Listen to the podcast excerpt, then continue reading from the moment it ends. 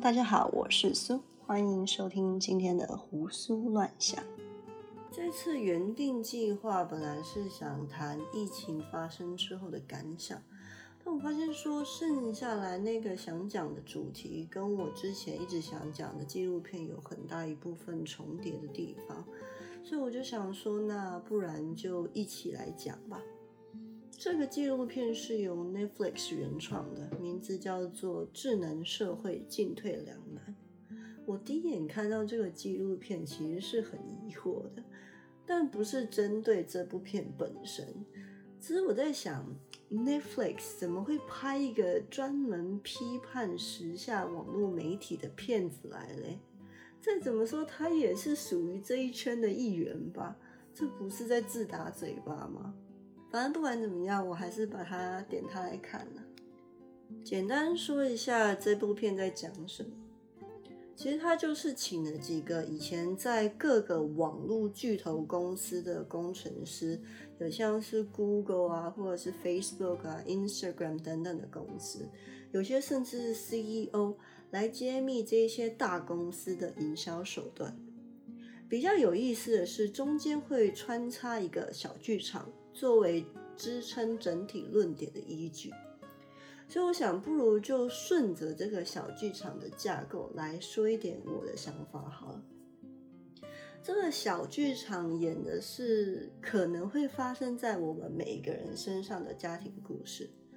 故事的主角是一家五口，很普通的组成，就爸爸妈妈、大姐、二哥跟小妹这样。这边对爸爸妈妈没有太多的描绘，我觉得可能是因为世代不同，网络科技对他们的影响还没有那么深，所以整个剧的重点比较多放在三个小孩身上。大姐所代表的是对科技依赖度没有那么高的一群人，她本身是没有手机的，当然也就没有在使用社群网络。所以我觉得这个角色的设定应该是拿来当对照组的，对照他们家其他两个小孩。二哥呢是一个中重度手机使用者。我之所以会把他列为中重度的原因是，剧中有一个桥段是他的手机坏掉，然后呢妈妈说只要你可以不用手机一周，他就给他换新的，然后他也答应了。然后也坚持了两三天左右，所以我觉得他其实是可以去抗拒的，只是成效不佳而已。所以我把它列为中重度手机使用者。然后这个角色主要是要呈现两大问题，第一个是关于各大网络巨头如何使用大数据来博取我们的注意力，进而投放广告给我们，然后进行获利这个问题。第二个则是关于假新闻的议题。先来说说第一个问题，我想先引用片中的一段话作为开头。这句话是这样说的：“If you are paying for a product, then you are the product。”直翻的意思就是，假使你没有花钱去购买一项产品，那你就是那项产品。我一开始听到这句话的时候，我是有按下暂停键，好好的去细品这句话的含义。我们常听到人家说流量变现，那流量为什么可以变现？大家看 YouTube 的影片又不用花钱，为什么那些 YouTuber 会有钱赚？现在大家常使用的，不管是社交网络也好啊，还是浏览器啊。Email 啊，云端硬碟等等服务，其实都是不用钱的。俗话说，使用者付费。那既然我没有付钱，是不是其实使用者并不是我，而是那些付上大把钞票的广告商？虽然说商家运用媒体投放广告不是现在才有的事，报纸啊、电视啊、杂志上都很常见，都有很多广告。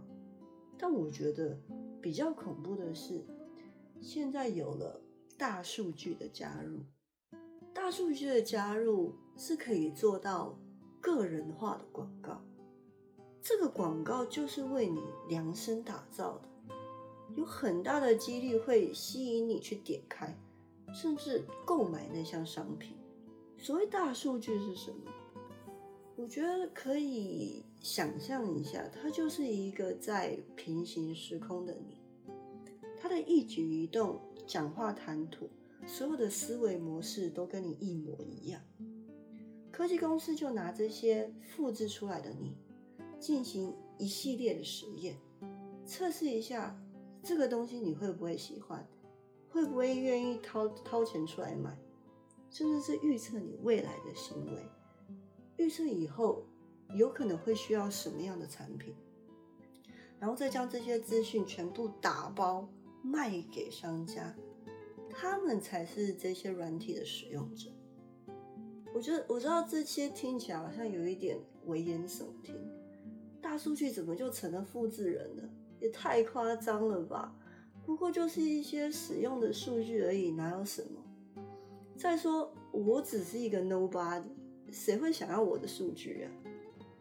这是我在看完这部纪录片以前的想法，但片中揭露出来的所谓使用者数据类别，竟然细到非常不可思议的程度。他们收集的资料有包括说你按谁赞，这是很基本的，然后使用的时间也是非常基本的。进阶的还有你的视线落在每则贴文上停留的时间都被记录着一清二楚，那些微小到甚至自己都没有注意到的小动作都被记录起来，比我都还了解我自己。那要操弄我，是不是就变得非常容易？既然可以操弄我，那要操弄一整个国家的人。好像也不是说太难呢，这就可以带到第二个我觉得更危险的问题，就是关于假新闻、假消息对整个社会的影响。广告的问题，我觉得还可以克服，毕竟钱在自己的口袋，要不要掏出来自己还是可以控制的。但是假消息是会让人不知不觉的就被它影响，莫名其妙就被洗脑。不知道大家有没有看过《一九八四》这部小说？这部小说是我人生必读清单中的前几名，非常推荐大家可以去读一读，很有启发，很有启发性。书中塑造了一个国家，人民全天候被一个叫做老大哥的人监视。这个老大哥是不是一个真人，不太确定，他有可能就是一个象征性的符号。象征着一个权威性的人物，这个国家里四处都是他的照片，然后照片底下都设有监视器，这样目的就是为了让人民不会做出太越矩的行为。还有这个国家的政府底下是设有专门更改历史的部门，去操弄所谓的真相。看到这个纪录片在讲假新闻问题的时候。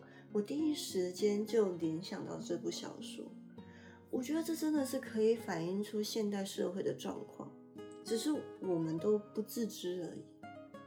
以前假消息的来源最多就是各大媒体，人民还有选择的余地。只要这家报纸被揭露登出来的新闻都是假消息，久而久之就不会有人看了。但现在假消息的来源是来自于四面八方的，每个人都有机会将它散布出去。轻则那种流传在长辈间的健康资讯，重则是会危害到国家安全的机密。虽然说那些假的健康资讯也是很危险的，但为什么说它是轻的原因是，我觉得辟谣的难度比较低。有专业知识的人也比较不容易被影响，但是那些关乎国家安全的利益体又不一样了。片中有提到一个很实质性的状况，就是现在正流行的 COVID-19，在西方还是有很多人认为这个病毒是假的，政府编造出来用来控制人民的，或是有人觉得病毒是真的，但是就是一个流行性感冒，每年都在发生，根本就没有那么严重。还有戴口罩究竟能不能预防病毒？有人说可以，又有人说不行，没有人百分之百确定到底谁说的才是真话。今天看到一个新闻说那样，明天有个亲戚又跟你说了完全相反的话，我们到底还能相信谁？现在我的应应方式就是只看少数几个比较有声誉的媒体，剩下的小道消息一律不看。我觉得，与其花那么多时间去搜集那些没有用的资讯，不如好好打开一本书去获得真正的知识。其实，曾经我一度很纠结，到底什么是知识，什么又是资讯。我纠结的点在于，不论是知识也好，资讯也罢，都有可能会出错。居然是一个被验证过几百次、经过几百年考验的科学定律。都有可能会在一夕之间被推翻，那所以是不是我们都不用读书了？反正读了也有可能是错的啊。但后来我发现，我把焦点放错了。其实重点不是对错，是验证的过程。知识之所以能被称为知识，代表这条讯息或是理论是经过许多人反复验证的成果。不是由一个人提出之后，他就成为了知识，而且成为知识的一个很重要的因素在于，它是不是有助于人类，而且不具时效性。我觉得这样的讯息才会值得我去关注。但人为什么要获得知识？其实就是要拿来辨别那些假讯息的。在这一个百家争鸣的时代。每一个人都可以在 YouTube 开个账号，录一段影片之后上传。每一个人都有言论自由，都可以表达自己的想法。我觉得这样很好。我自己也很喜欢看那些评论时事的影片，但我都会告诉我自己说，不要只看自己爱看的，尤其是政治方面的议题。牵扯到政治，每个人的立场都不一样，支持的支持的东西就会不一样。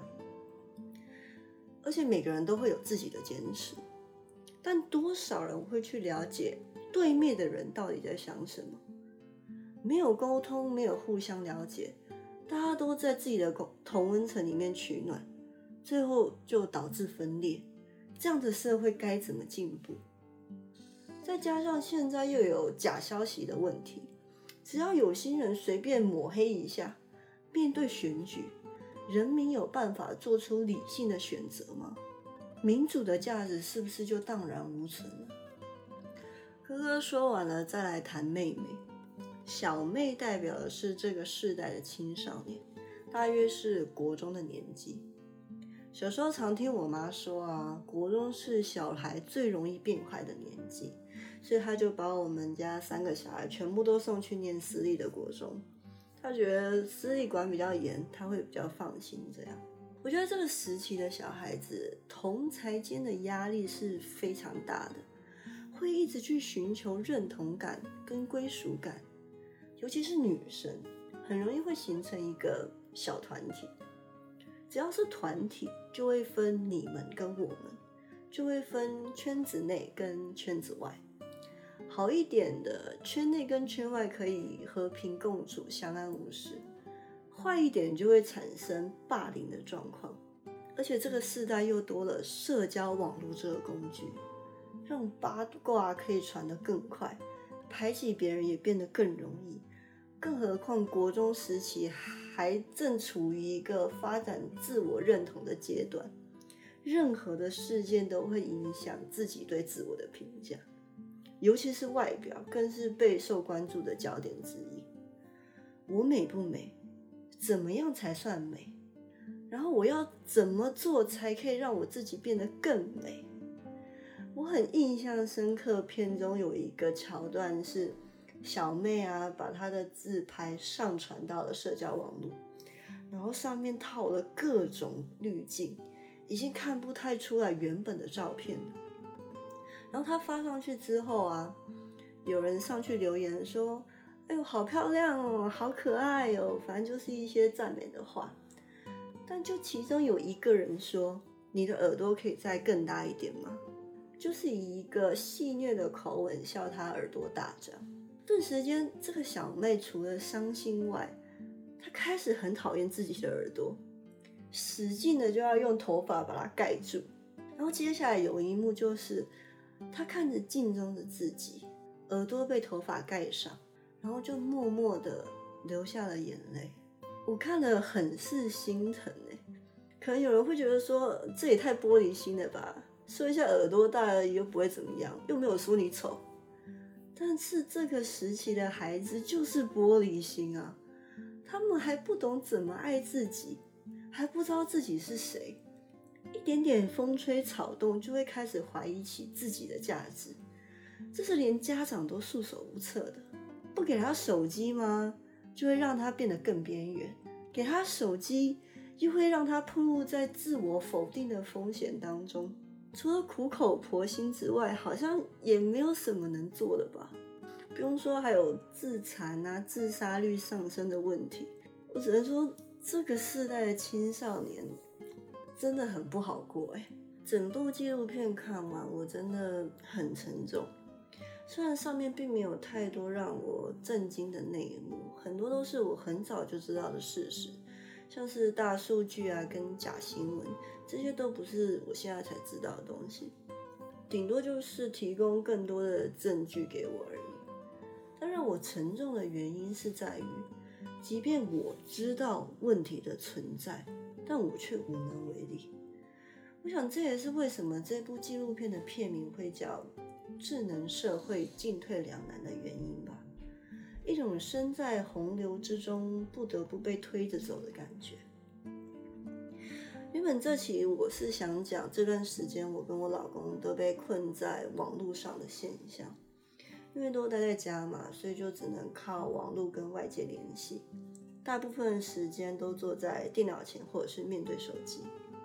我老公更夸张的是，他几乎一天二十四个小时都戴着耳机，玩游戏也戴。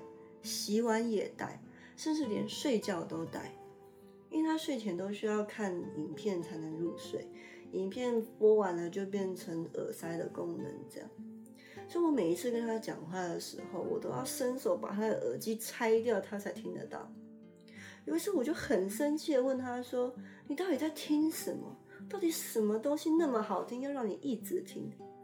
然后他就说，其实也没有什么特别的啊，就是觉得无聊，想要有一点声音这样。这又让我想到电影《阿凡达》，其中有一段剧情是主角杰克每天都会接上他的 Avatar，跟着女主角在学习纳美人的文化，然后试图要成为他们的一份子这样。但他的真身还是一个普通的人类，他还是必须要靠着那个身体。喝水、吃饭才能活着，然后再继续操纵那个 Avatar。主角那个时候表现出来的行为就是很随意的扒两口饭、喝两口水，然后就迫不及待的要进入另一个世界，仿佛那个世界才是真实的。